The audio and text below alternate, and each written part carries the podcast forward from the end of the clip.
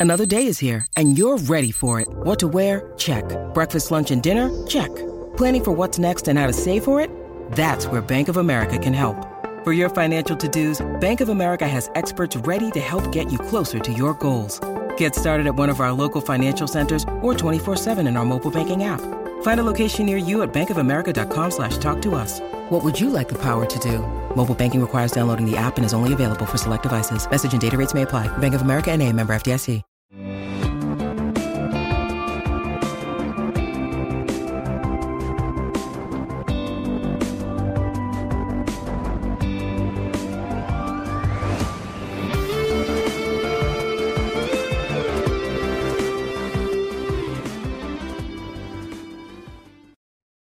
Amigos? Bienvenidos a Descifrando Laberintos, el podcast del doctor Mario Guzmán Sescos, profesor de psicología en Trinity Christian College en la ciudad de Chicago.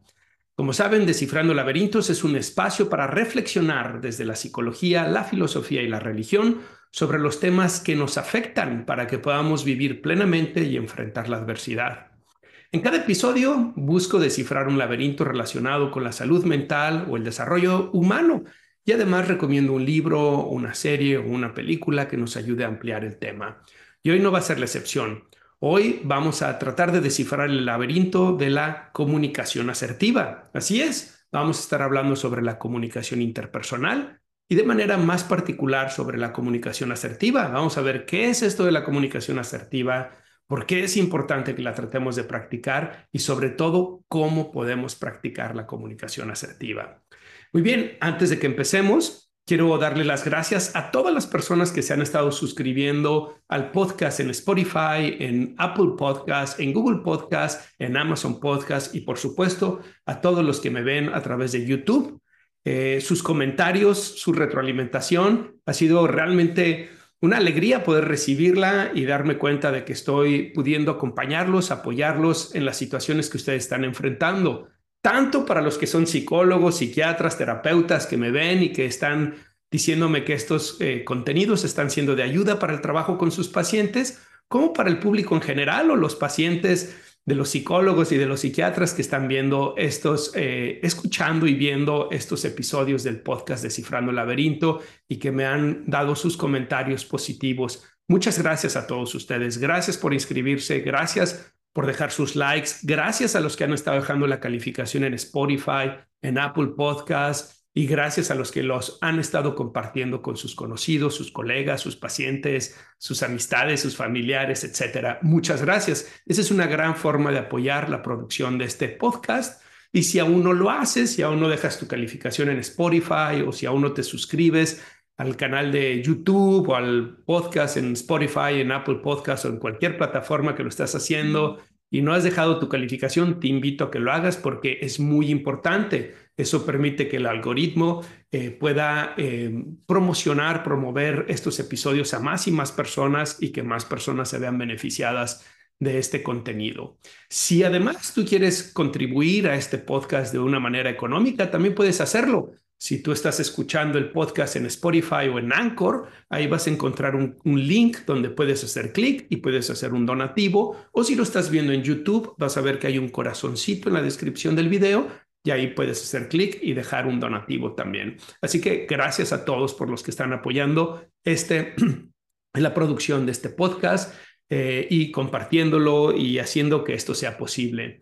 Eh, también quiero hacerles una invitación y esa invitación es a que adquieran mis libros, mi libro de la transformación del adolescente, una guía para padres y profesionales que trabajan con adolescentes. En este libro lo que he hecho es que he descifrado, he, hablado, he explicado la adolescencia de principio al final, desde los procesos biológicos hasta los procesos psicológicos, sociales, espirituales, los trastornos psicológicos más comunes en la adolescencia, eh, la forma de tratarlos, los tratamientos basados en evidencia y también una sección en donde hablo sobre las conductas de riesgo, alcohol, drogas, sexualidad, conductas violentas y finalmente una sección donde hablo en cómo promover positivamente el desarrollo de los adolescentes. Así que si eres psicólogo, profesor, entrenador, si eres papá de adolescentes, estoy seguro que el libro te va a servir mucho. Está en su segunda edición, aquí lo pueden ver, La transformación del adolescente.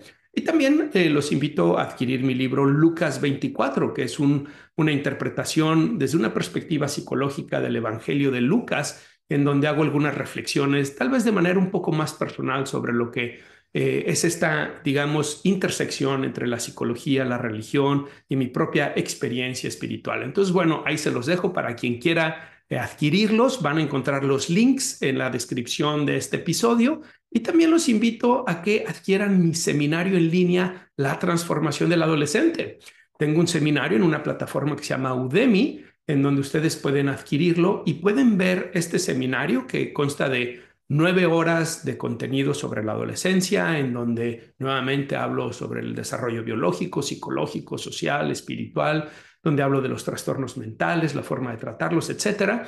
Pero lo hago en un video de manera interactiva con papás que me acompañaron. Es una especie de una conferencia, clase, taller sobre la adolescencia y lo pueden ver desde la plataforma que ustedes, perdón, desde el dispositivo que ustedes gusten, su teléfono, su computadora, su televisión, su iPad los 365 días al año, em, al ritmo que ustedes quieran. Solamente lo contratas y tienes acceso de por vida. Además de que hay material descargable y hay una sección de preguntas y respuestas.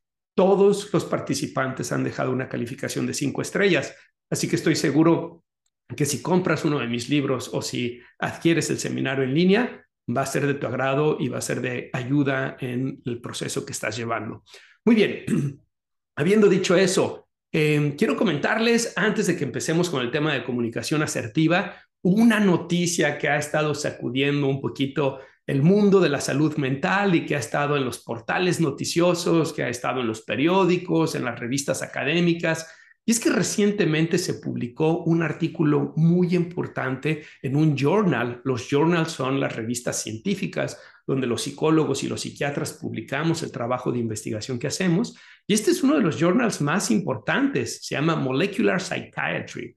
Y este journal es parte de una colección de journals del, conglomerado que se llama Nature, que como ustedes saben es uno de los más prestigiosos. En fin, estoy diciendo esto porque el artículo es serio, es sólido, es una revisión que se hizo eh, de eh, toda la investigación que se ha hecho o de la investigación más relevante que se ha hecho sobre los antidepresivos, que son inhibidores de la recaptura de la serotonina, inhibidores selectivos de la recaptura de la serotonina, y han llegado a conclusiones que han eh, generado mucha controversia, porque estos autores explican en su investigación que los antidepresivos no hacen lo que pensábamos que hacían y que la hipótesis de la serotonina, la idea de que la depresión es resultado de un, eh, digamos, de un desequilibrio bioquímico, no se sustenta en base a la evidencia científica. Si tú quieres saber más de este tema, quiero invitarte a que visites mi página de internet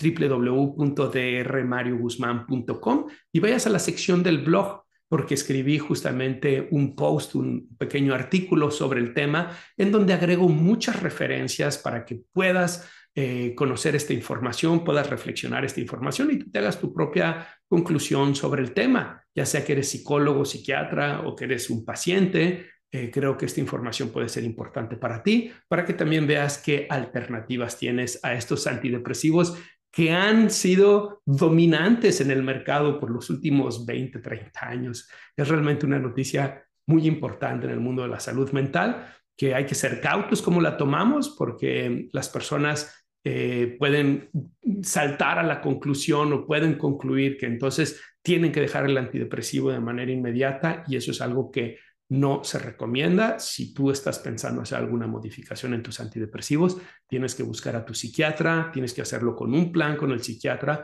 y tienes que buscar con qué alternativas vas a hacer frente a la depresión. Por cierto, aprovecho para decirles que en el episodio número 6 hablé justamente sobre qué es la depresión y cómo se maneja la depresión. Así que los invito también a que vayan y escuchen el episodio número 6 de Descifrando Laberintos para que conozcan más sobre el tema de la depresión. Ok, ahí dejo ya todos estos anuncios y vámonos ahora sí con el tema de la comunicación asertiva, porque no quiero alargarme mucho y es un tema que la verdad es muy importante. Es muy importante en las relaciones de pareja, es muy importante en las relaciones laborales, en las relaciones familiares, en las relaciones de amigos, y es muy importante que los psicólogos, que los terapeutas enseñemos a nuestros pacientes a comunicarse asertivamente. De hecho, gran parte de lo que hacemos en nuestro trabajo terapéutico tiene que ver con eso, con desarrollar la habilidad de la comunicación asertiva para que ellos puedan expresar sus ideas de manera clara, constructiva y directa a los demás. Pero bien, tengo algunas preguntas iniciales que quiero invitarlos a que reflexionemos sobre ellas. La primera es, ¿han escuchado a las personas decir, mi pareja y yo tenemos problemas de comunicación? Es una queja muy constante, ¿no? Muy común. Y si tú eres terapeuta, sobre todo si eres terapeuta de pareja, seguramente habrás escuchado eso con mucha frecuencia. ¿A qué se refieren exactamente cuando dicen que tienen problemas de comunicación? ¿No dicen lo que tienen que decir? ¿O acaso no saben decir las cosas apropiadamente? ¿O será que no están escuchando lo que el otro tiene que decir? ¿O será que interpretan mal lo que les dicen? ¿Qué será cuando, a qué se refieren cuando dicen tenemos problemas de comunicación? Porque eso suena muy ambiguo. Tendríamos que ser un poco más específicos. Mucha gente dice la comunicación es clave en las relaciones humanas. Sí, por supuesto, somos los únicos animales que tenemos un lenguaje, que hemos desarrollado la capacidad de expresarnos verbalmente y escritamente, sin duda es clave en las relaciones humanas. Pero, ¿cuál comunicación? ¿Existen distintos tipos de comunicación? Y de estos tipos de comunicación, ¿cuál es el más conveniente? ¿Cuál es el que da mejores resultados? ¿Qué pasa cuando no nos comunicamos o cuando lo hacemos inapropiadamente? ¿Qué efecto tiene en nuestras relaciones interpersonales? Y te invito a que te preguntes, ¿qué efecto tiene en tus relaciones interpersonales? Por ejemplo, en tu relación de pareja, en tu relación laboral, cuando no te comunicas apropiadamente o cuando decides no comunicar algo que te está molestando. Quiero compartirles que yo he asumido una regla de vida. Esto es una regla que he asumido desde hace algunos años porque me di cuenta que el tema de la comunicación sin duda es muy importante, pero es más importante todavía para las relaciones las cosas que no decimos, porque pueden tener un impacto mayor, un impacto negativo, un impacto destructivo. De tal forma que la regla que sigo desde hace algunos años es, si hay algo que me aleja de aquellos a quienes quiero, se los diré. Si ellos lo toman bien o mal, esa no es mi responsabilidad, esa es su responsabilidad. Mi responsabilidad es comunicarlo apropiadamente, de manera edificante y con la intención de cuidar la relación. Así que hoy quiero invitarlos a que ustedes asuman esa regla de vida también. Si hay algo que te está molestando, si hay algo que te está alejando de una persona que es importante para ti, dilo, no te quedes callado. Rara vez quedarse callado funciona. Vamos a ver más adelante que hay gente que dice, no digas nada para evitar problemas. ¿En verdad? ¿Crees que los evitas o los acumulas, los pospones y se hacen más grandes después? Esta regla de vida me ha permitido en mi relación de pareja, en mi relación con mis hijos, en mi relación con mis pacientes, en mi relación con mis alumnos, poder aclarar las cosas que están entre nosotros, poder llegar a soluciones, pero sobre todo me ha permitido cuidar de las personas que son importantes para mí. Porque si no digo lo que me molesta, si no digo lo que me aleja de la gente, después termino no queriendo estar con la gente. Termino deseando alejarme de la gente. Y eso es algo que no quiero que suceda porque los quiero y porque son importantes para mí. Por eso es que es tan importante que expresemos las cosas de manera edificante, apropiadamente. Vamos a ver cómo lo vamos a lograr hoy, pero para eso vamos primero a tratar de entender lo que en psicología llamamos los cuatro estilos de comunicación interpersonal. Primero, la comunicación requiere de un emisor y de un receptor y de un mensaje, ¿no? Que puede ser verbal o que puede ser escrito. Esto parece obvio, pero necesitamos tener en cuenta, el emisor y el receptor y el mensaje necesitan estar en sintonía. Necesita haber disposición, necesita haber una actitud de escucha activa, llamamos en psicología. Que haya alguien no solamente que transmite ideas, sino que haya alguien que está dispuesto a recibir esas ideas y procesarlas para después generar ideas también. Y entonces el emisor se convierte en receptor y el receptor se convierte en emisor también. Cuidar la forma cuando nos comunicamos con alguien es tan importante como cuidar el contenido del mensaje. Hay quienes dicen, es que soy muy franco, yo digo las cosas directamente. No, no, no, eso no es ser franco ni, ser, ni es ser directo, es ser desconsiderado. Qué bueno que quieras decir las cosas de manera franca y directa, pero si la forma en como lo estás diciendo es hiriente, es ofensiva, lastima a la otra persona, es porque fuiste desconsiderado. El mensaje es importante, pero la forma en que transmitimos el mensaje es igualmente importante. Cuando ustedes están escuchando este podcast, si yo no transmito mis ideas de una manera que sea agradable, atractiva, interesante para ustedes, probablemente ustedes van a decir, ¿para qué escucho a Mario? Mejor voy y escucho otro podcast, escucho otro psicólogo, escucho otra persona que hable de estos temas. Ustedes van a escuchar, van a seguir este podcast, van a poder compartir este podcast si la forma, no solo lo que dije, sino la manera en que dije las cosas hace sentido para ustedes y si estoy cuidando esa forma, que es una forma atractiva, pero también una forma respetuosa. Decir la verdad, decir lo que nos lastima, decir lo que nos molesta, no tiene que ser sinónimo de lastimar, ofender o herir intencionalmente a los demás. Por lo tanto, identificar cómo, cuándo y dónde es de, es de vital importancia para tener éxito en la comunicación. Así que vamos a empezar con la forma, con el cómo. Y esos son los cuatro estilos de comunicación interpersonal. El primero es el estilo de comunicación agresiva. Son personas que se imponen, que alzan la voz, que no escuchan a los demás, no buscan la negociación, sino lograr ganar el argumento. Lo veo constantemente eh, cuando trabajo con parejas, en la terapia de parejas, como el objetivo no es comunicarse, el objetivo no es negociar, el objetivo no es llegar a acuerdos. El objetivo es imponerse, el objetivo es ganar, el, objetivo es que la otra persona vea que está mal y que yo estoy bien. Ese estilo de comunicación agresiva mm, muy poco va a funcionar en las relaciones interpersonales. Tal vez funcione si eres un vendedor de carros, ¿no? No sé si han tenido esa experiencia. A mí no me gusta ir a las agencias de coche porque tengo temor de que si voy a ver un automóvil en una agencia, voy a salir con los papeles firmados del automóvil y después no lo voy a poder pagar. Son agresivos en su comunicación.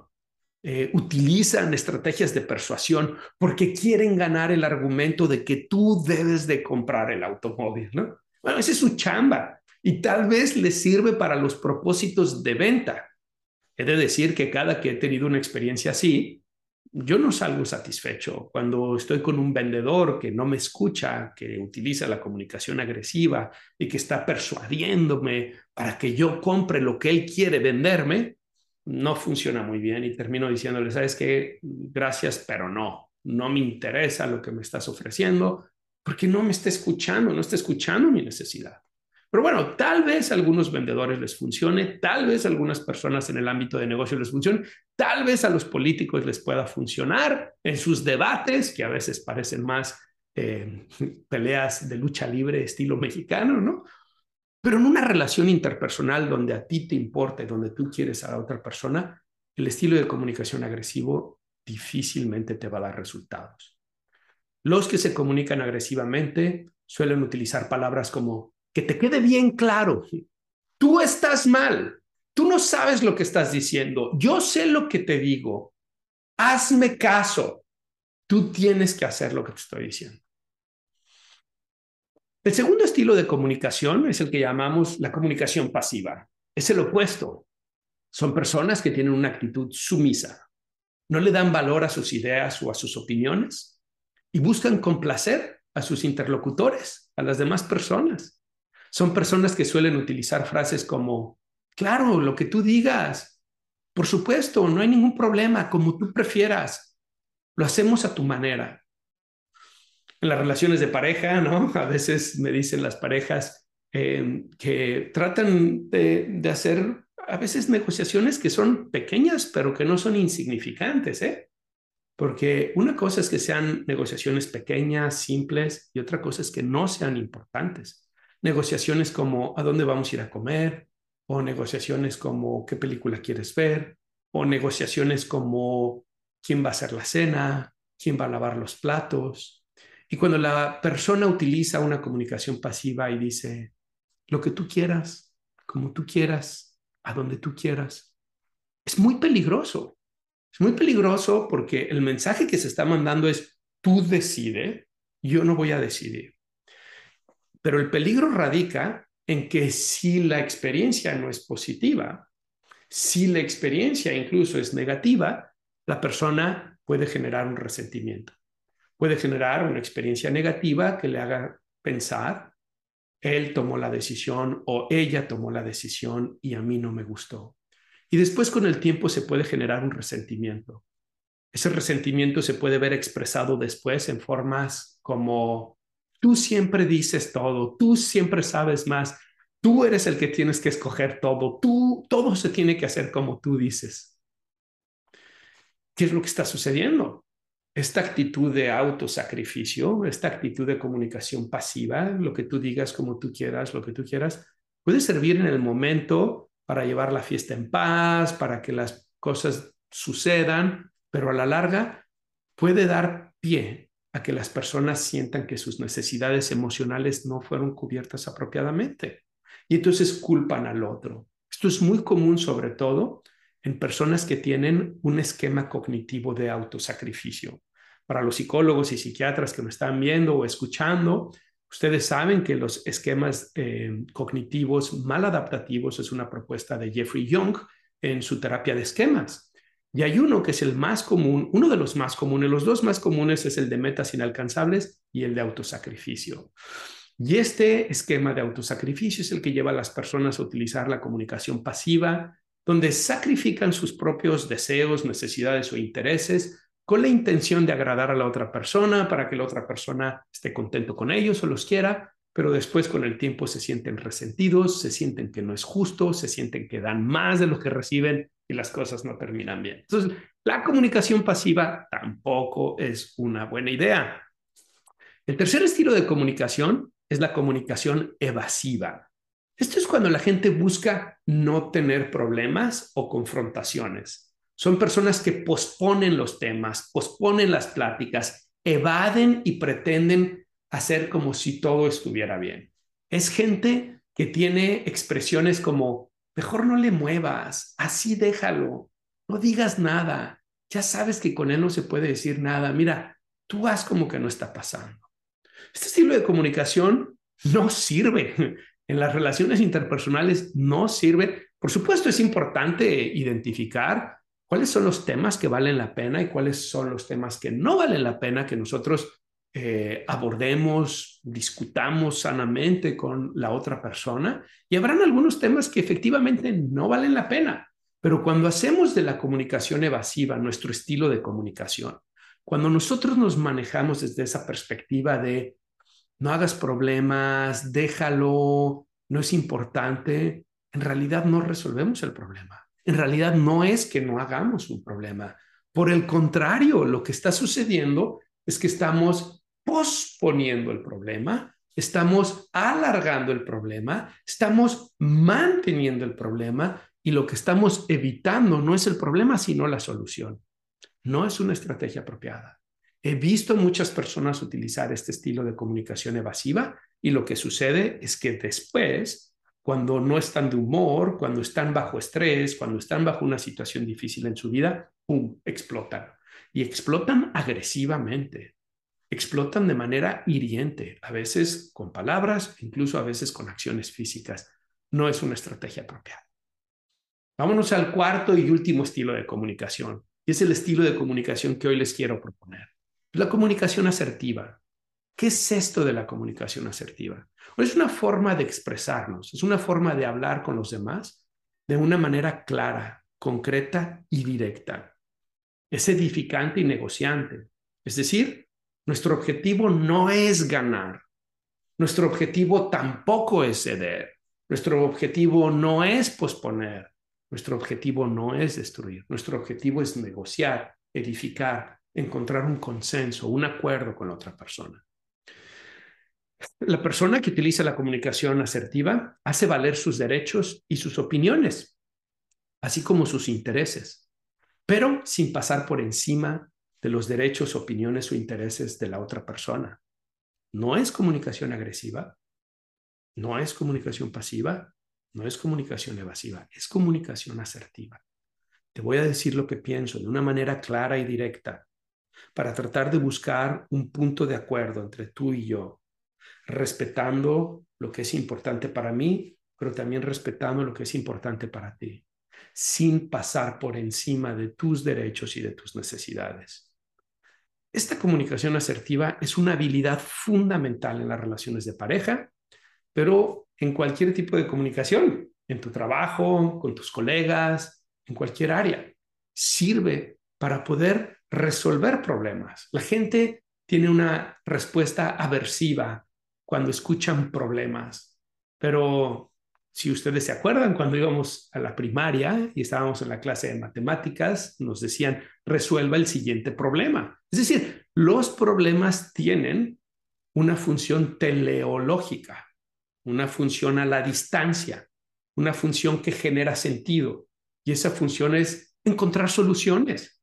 Porque cuando nosotros encontramos soluciones, significa que hemos hecho un proceso de entendimiento y comprensión de análisis y síntesis, que hemos podido crecer intelectualmente para poder encontrar cómo solucionar aquella situación que estaba impidiendo una buena relación con otra persona.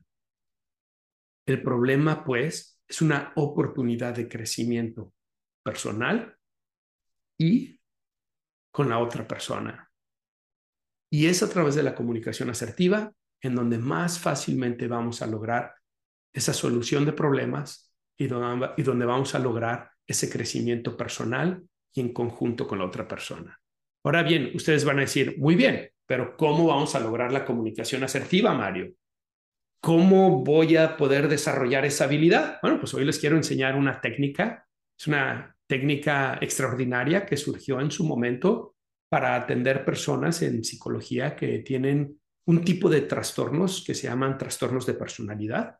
Normalmente estas son personas que son funcionales, son personas que tienen trabajo, tienen una vida social, tienen relación con otras personas, pero ante situaciones de estrés o situaciones de dificultad surge una forma de vivir las emociones, una forma de experimentar las cogniciones o los pensamientos y una forma de actuar que es inapropiada, que es patológica, que es destructiva, que lastima la relación con los demás y que afecta su bienestar.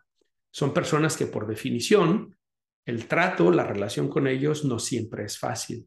Entonces, esta técnica de comunicación asertiva que les voy a enseñar se desarrolló para trabajar con estos pacientes y dio tan buenos resultados que ahora muchos la utilizamos en las relaciones de pareja, en la terapia de pareja, en el entrenamiento de habilidades sociales y de comunicación para las personas en el ámbito laboral y muchas otras eh, situaciones. Así que estoy seguro que a ustedes les va a funcionar. Pero para ello tengo tres preguntas para ustedes. La primera es, ¿qué entiendes por la palabra empatía? ¿Qué viene a tu mente cuando escuchas empatía? Algunas personas piensan que empatía es, eh, digamos, eh, sentir eh, lástima por otra persona, sentir un deseo de ayudar a la otra persona. Eso no es empatía. Eso tal vez tiene más relación con simpatía y con compasión, pero no con empatía. La empatía es un ejercicio intelectual, es un ejercicio cognitivo de querer entender la posición de la otra persona. Normalmente decimos que la empatía es ponerse en los zapatos del otro. ¿Para qué te pones en los zapatos del otro? Para tratar de entender por qué piensa, por qué siente y por qué actúa de la manera en que lo hace.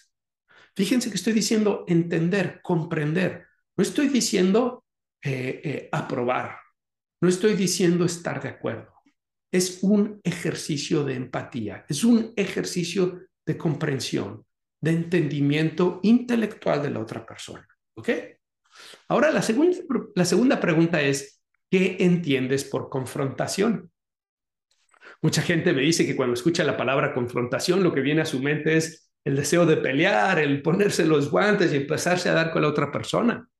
Pero no es así. La confrontación en realidad es una habilidad social muy importante.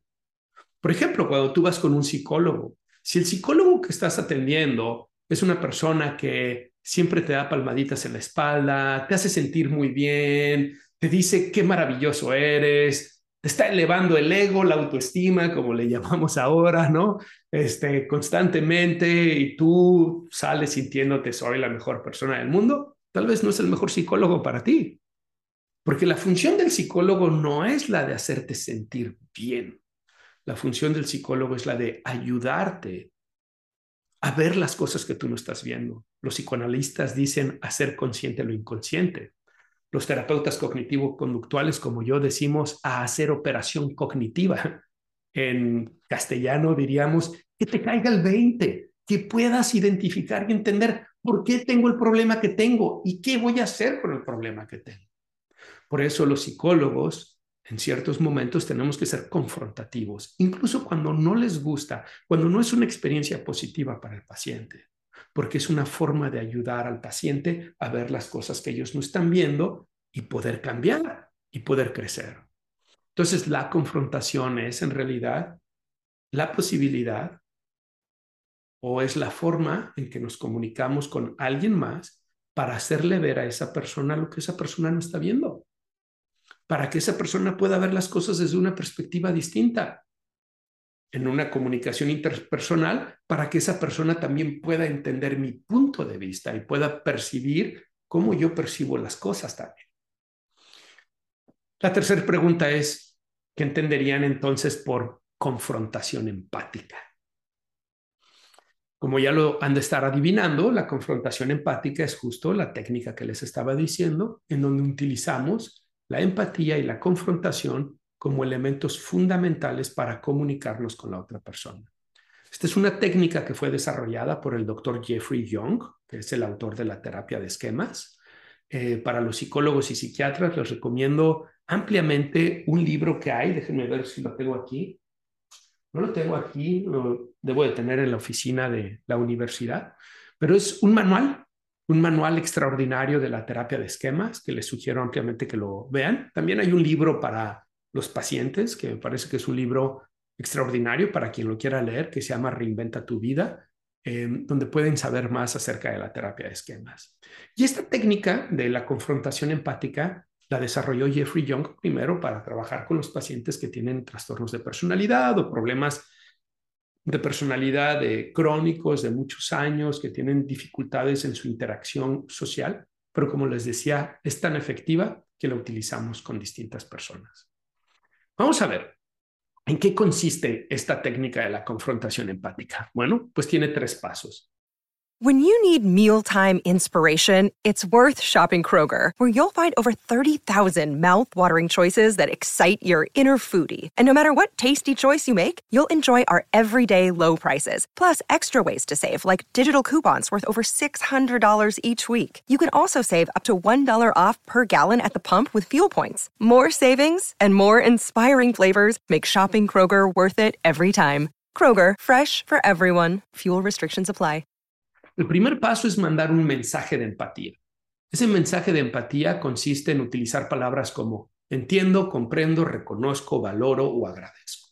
¿Por qué empezamos con la empatía?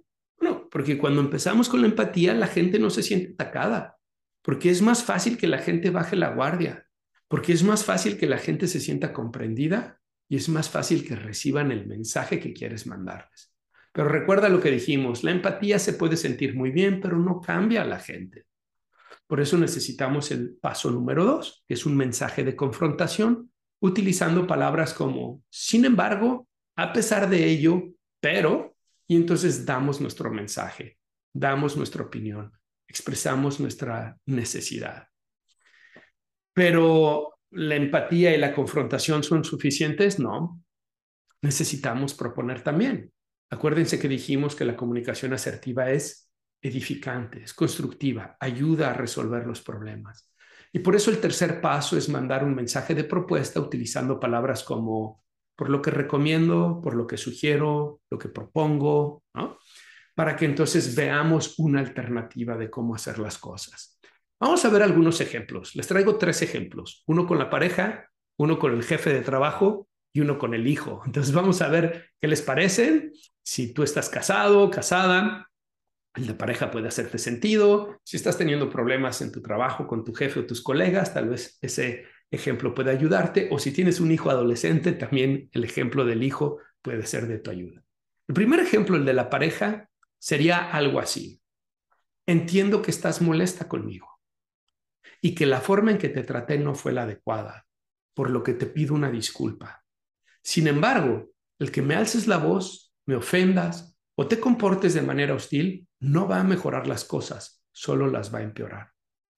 Te propongo que salgamos a caminar un poco, que nos tranquilicemos y nos despejemos y que con calma me expreses tu sentimiento y yo te exprese el mío. Y veamos cómo podemos resolver esto buscando una negociación o un punto medio. ¿Cómo se oyó eso? Si tu esposo o tu esposa te hablara de esa manera, ¿cómo sería para ti? ¿Te serviría? Fíjense, entiendo que estás molesta conmigo y que la forma en la que te traté no fue adecuada y te pido una disculpa. Está el mensaje de empatía. Sin embargo, el que me alces la voz, me ofendas o te comportas de manera hostil, no va a mejorar las cosas, solo las va a empeorar. Ahí está el mensaje de confrontación. Te propongo que salgamos a caminar un poco, que nos tranquilicemos y que con calma me expreses tu sentimiento y yo te exprese el mío. Y veamos cómo podemos resolver esto buscando una negociación o punto medio. Ahí está el mensaje de propuesta. Vamos al segundo ejemplo, el ejemplo con el jefe de trabajo. A ver qué opinan. Jefe, comprendo que estás molesto porque mi reporte no fue como esperabas y que pudo haber sido de mejor calidad. De antemano me disculpo y ofrezco hacerlo mejor la próxima vez. Sin embargo, a lo largo del mes te busqué para pedirte apoyo y lo mismo hice con un colega, pero ambos estuvieron sumamente ocupados y esta es la primera vez que hago un reporte así, por lo que necesitaba una guía extra. Me gustaría sugerir que la próxima vez que me asignes una tarea nueva, puedas apoyarme o asignarme a alguien con experiencia para evitar errores y hacer un mejor trabajo. Una vez que sepa cómo hacerlo, trataré de hacerlo por mí mismo. ¿Se fijan? Vamos a analizar otra vez este mensaje. El primero, el mensaje de empatía. Comprendo que estás molesto porque mi reporte no fue como esperabas y que pudo haber sido de mejor calidad.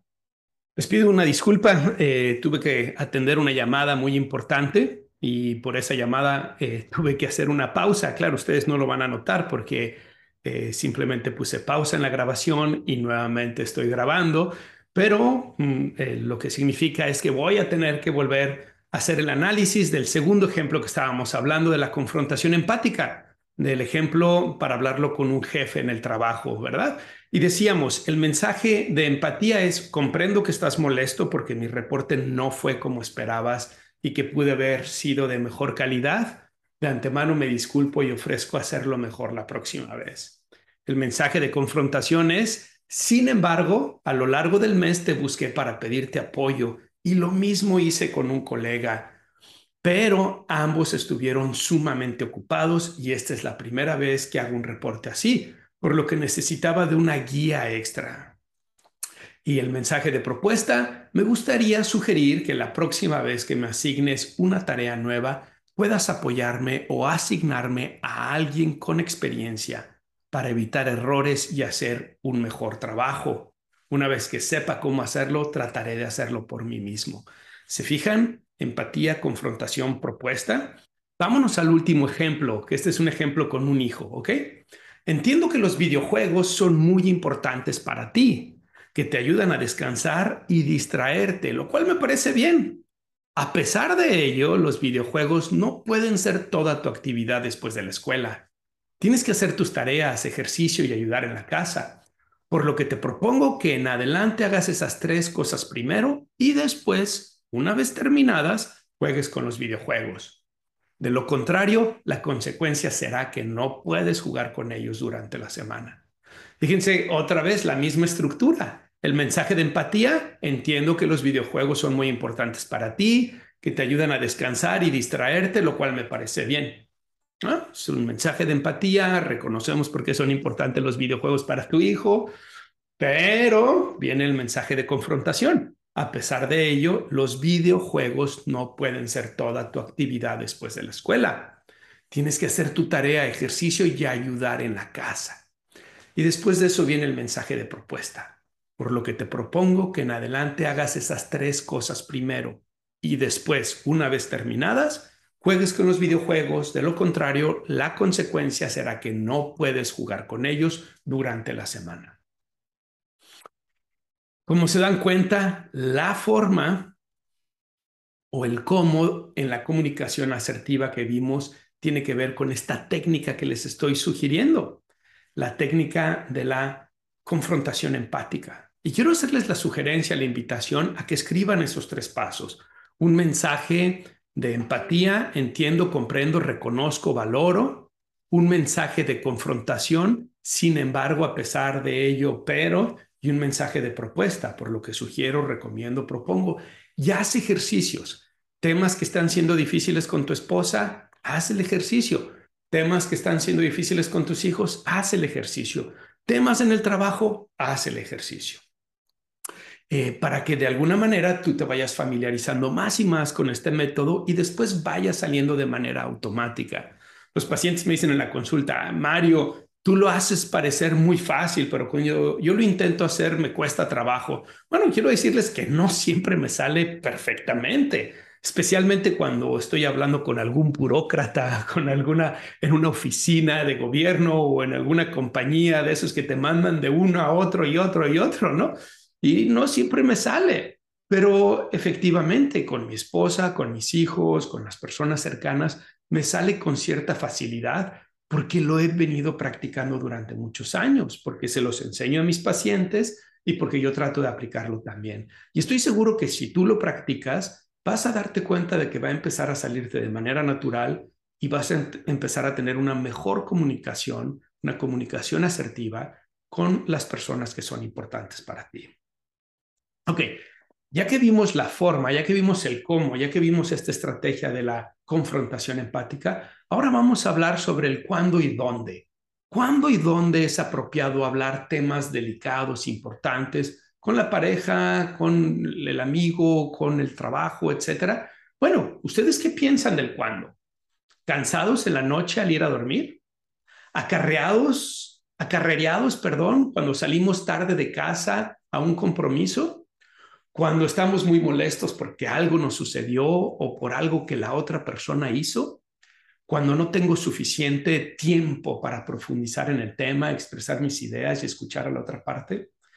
La respuesta es obvia, ¿verdad? No, ninguna de esas opciones es apropiada para el cuándo. A pesar de eso, muchos de nosotros es cuando escogemos hacerlo. Al final del día, cuando estamos cansados, cuando estamos acarreados. El mejor cuándo es todo lo opuesto a lo que mencioné. Cuando estamos alertas, sin distracciones, con tiempo suficiente y cuando nuestras emociones están contenidas, no en medio del problema. Entonces, esa es la sugerencia.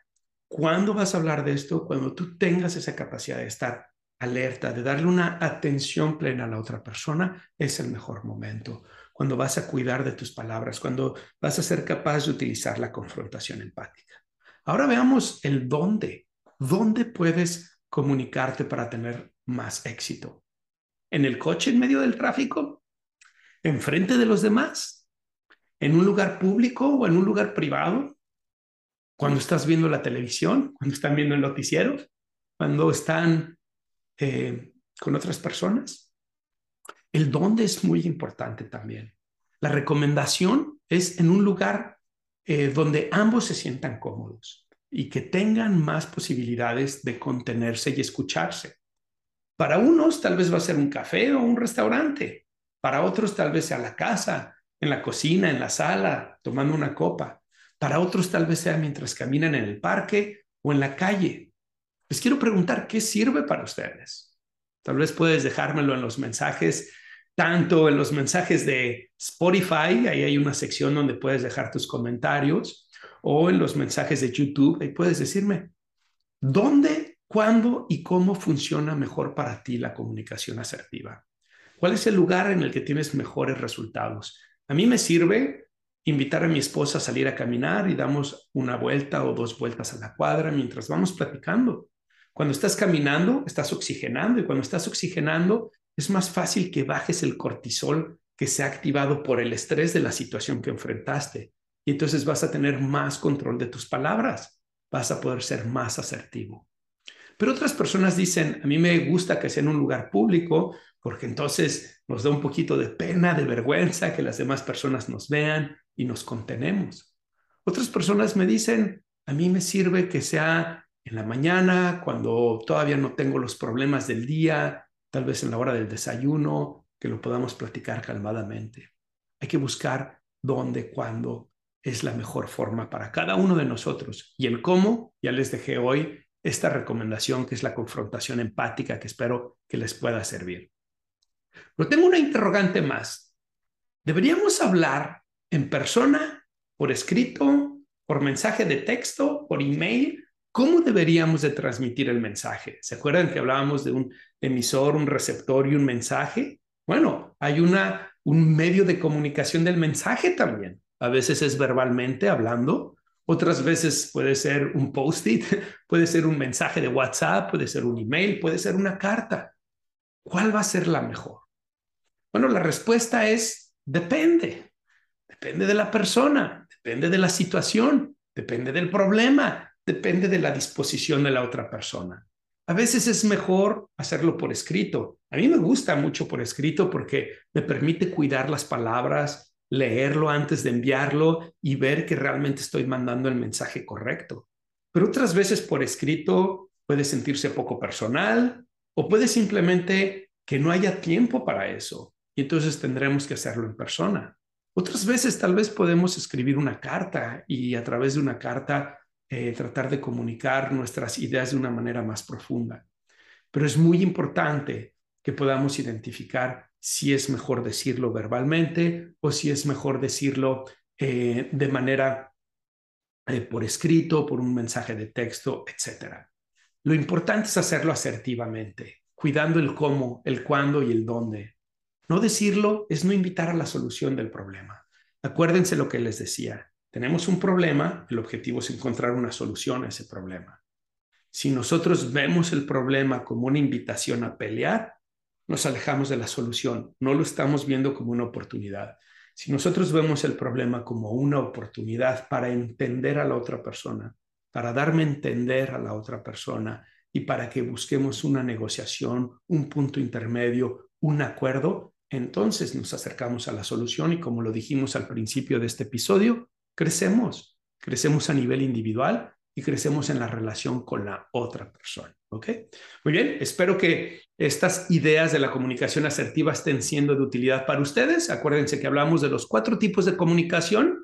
Para hacer un pequeño resumen de todo lo que hemos hablado hasta ahorita, hablamos de la comunicación agresiva, pasiva y evitativa. Dijimos que esas tres no son buena idea, que esas tres van a dar malos resultados. Y la número cuatro, hablamos de la comunicación asertiva, es una forma de comunicarnos de manera clara, directa, haciendo valer nuestros derechos, pero respetando y haciendo valer los derechos de la otra persona también. Y para eso vimos la estrategia de la confrontación empática, mensaje de empatía, mensaje de confrontación y mensaje de propuesta.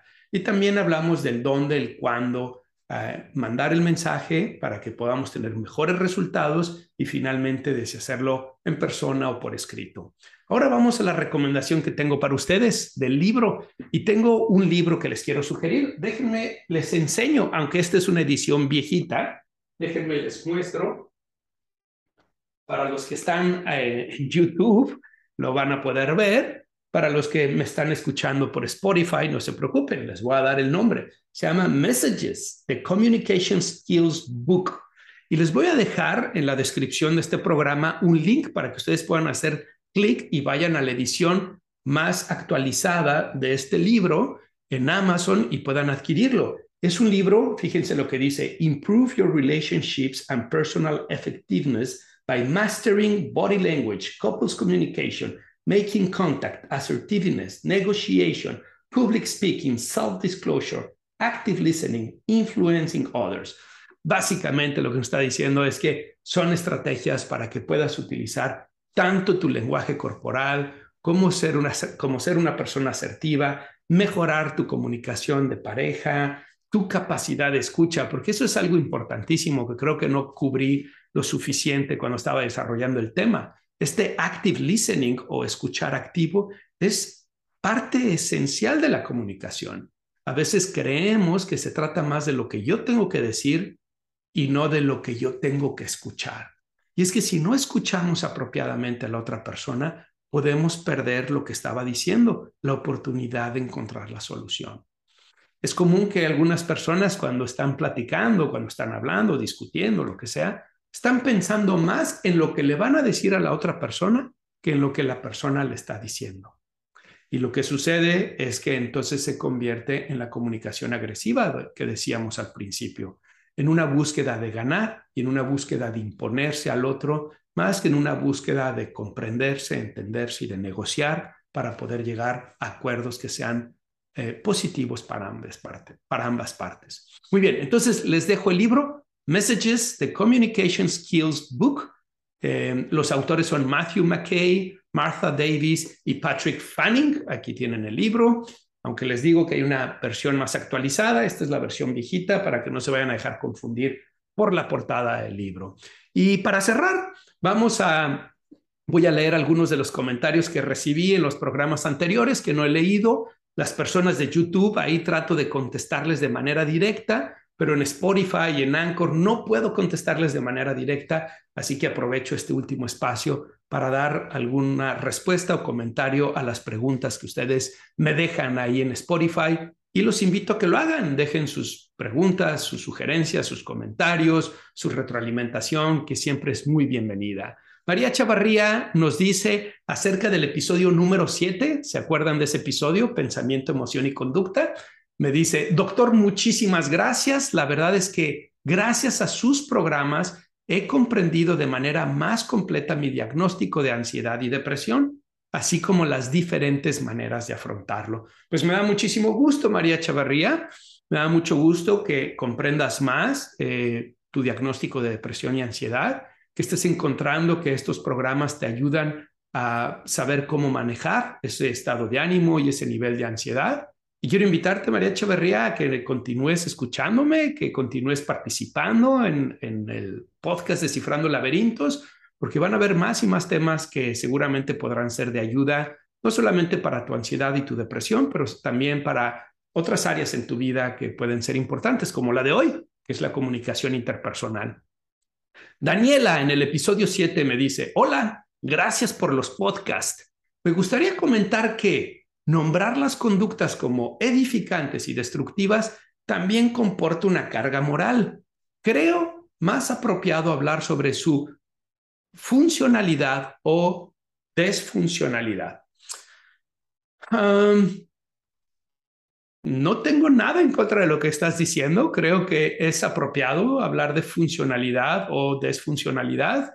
Em, Tampoco estoy seguro estar en contra de hablar edificantes o destructivas. No me parece que tenga una carga moral como tal, en el sentido de que, eh, por ejemplo, si pensamos en el tema del alcohol, ¿no? Podemos tomar el alcohol de manera edificante, ¿no? Constructivamente, cuando lo utilizamos para relacionarnos con las demás personas, cuando lo utilizamos para socializar de una manera sana. Pero es destructivo cuando llegamos a niveles de alcoholismo y entonces nuestras relaciones se destruyen, lastimamos a otras personas, nuestra calidad de vida se ve afectada, ¿no?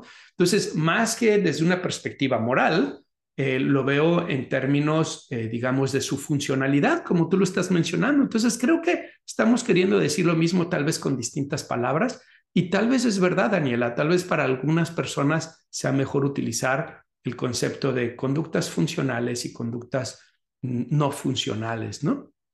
Eh, ya tendremos que hablar tal vez en otro episodio sobre la importancia del desarrollo moral también, porque vivimos una época en donde pareciera que todo lo que tiene que ver con moral es inapropiado, es, eh, no deberíamos de hablar de eso como si la moral fuera un tema personal, pero en realidad la moral tiene que ver con el desarrollo psicológico.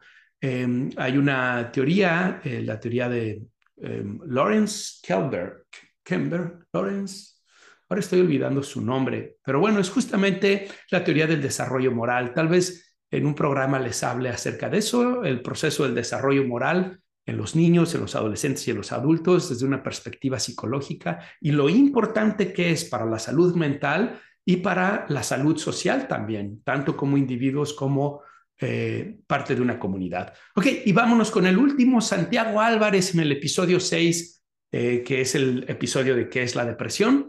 Excelente tema y las recomendaciones de los libros y los videos. Dios lo bendiga, paz y bien. Pues muchas gracias, Santiago. E igualmente, me da mucho gusto que estén siendo de ayuda estos episodios, eh, sobre todo pues eh, para las personas que están pasando por momentos de dificultad. Siempre es una alegría saber que puedo apoyarles en eso. Y para mis colegas psicólogos, psiquiatras, que puedan aprender o que puedan encontrar algo de aprendizaje, de interés en estos eh, episodios y que los puedan compartir con sus pacientes, pues es un honor para mí, ¿ok?